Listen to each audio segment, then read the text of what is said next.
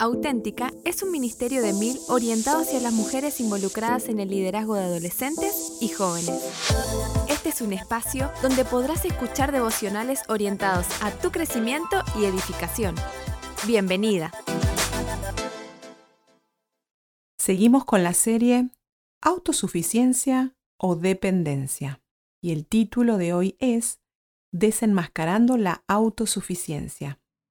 Socialmente, vivimos bajo el discurso del empoderamiento, la libertad de expresión y acción, impulsadas a mostrar que podemos con todo, que cuanto más resueltas y decididas seamos mejor, que cuanto menos consejo pidamos, más demostramos lo capaces e independiente que podemos ser.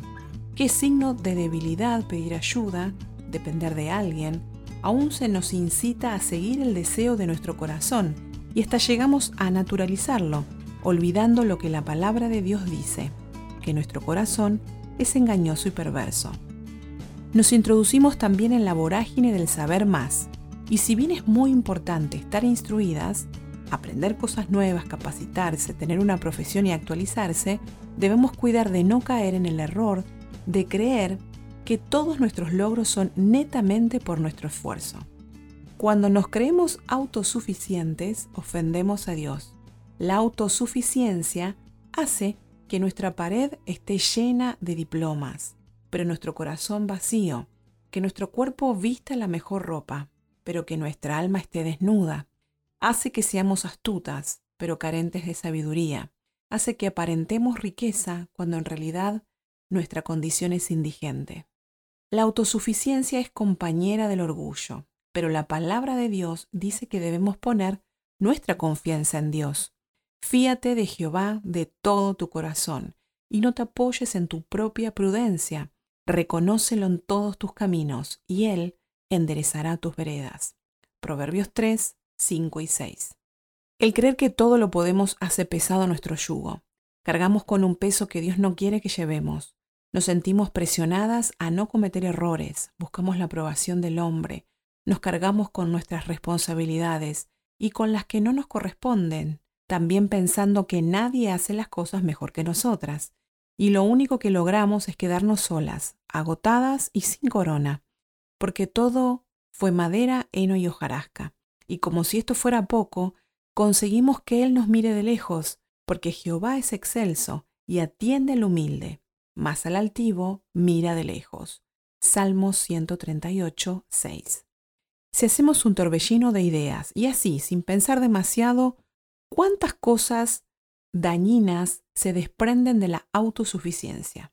Orgullo, miedo, altivez, arrogancia, agotamiento, soledad, inestabilidad, vanidad, jactancia. ¿Y a vos, cuáles se te ocurrieron?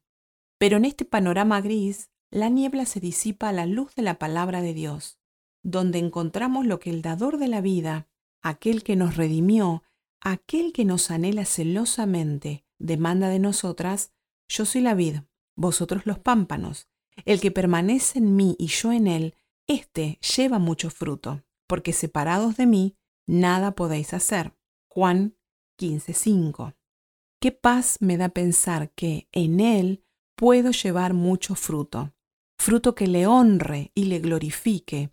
No necesitamos nada más que a él. No sé en qué etapa de tu vida te encuentras. Seguramente estás enfrentando desafíos, animada, o tal vez ya andás con pocas fuerzas y creyendo que no llegas a mitad de año, como me encontraba yo hace un par de semanas, agotada, bajando la mirada de mi Señor y empezando a atender a la voz del enemigo diciéndome, esto es demasiado para vos, no estás capacitada. Pero Dios me habló una vez más a través de su palabra, tan viva y eficaz, tan llena de poder, diciéndome en dos versículos, no que seamos competentes por nosotros mismos para pensar algo como de nosotros mismos, sino que nuestra competencia proviene de Dios. 2 Corintios 3:5, y me ha dicho, Bástate mi gracia porque mi poder se perfecciona en la debilidad. 2 Corintios 12:9. Fue volver a las bases, recordar que nunca soy yo, sino Dios a través de mí. Siempre disfruté mucho de los cuentos y las historias con moraleja. y uso mucho este recurso literario en mi profesión, por eso quiero compartirte uno. Cuenta la historia que un burrito llegó a su casa, pomposo de orgullo presumiendo lo que le había ocurrido. Mamá, mamá, no sabes lo que acaba de ocurrirme. Hoy cargué sobre mis espaldas a un tal Jesús, y cuando entramos a Jerusalén todos me decían, viva, viva, bendecido, bienvenido, te amamos. Me ponían palmas de alfombra y me tiraban flores. Su madre lo escuchaba con atención y le dijo, vuelve a la ciudad, pero esta vez no cargues a nadie. Al día siguiente, el burrito fue a la ciudad y al regresar a su casa se puso a llorar desconsolado y le dijo a su mamá, no puede ser, mamá, nadie me reconocía, pasé desapercibido entre las personas, me echaron de la ciudad. Su mamá lo miró con ternura y le dijo, Hijo, tú sin Jesús eres solo un burrito. De cuántas decepciones nos libraríamos si tan solo reconociéramos que sin Él no somos nada y nada podemos hacer.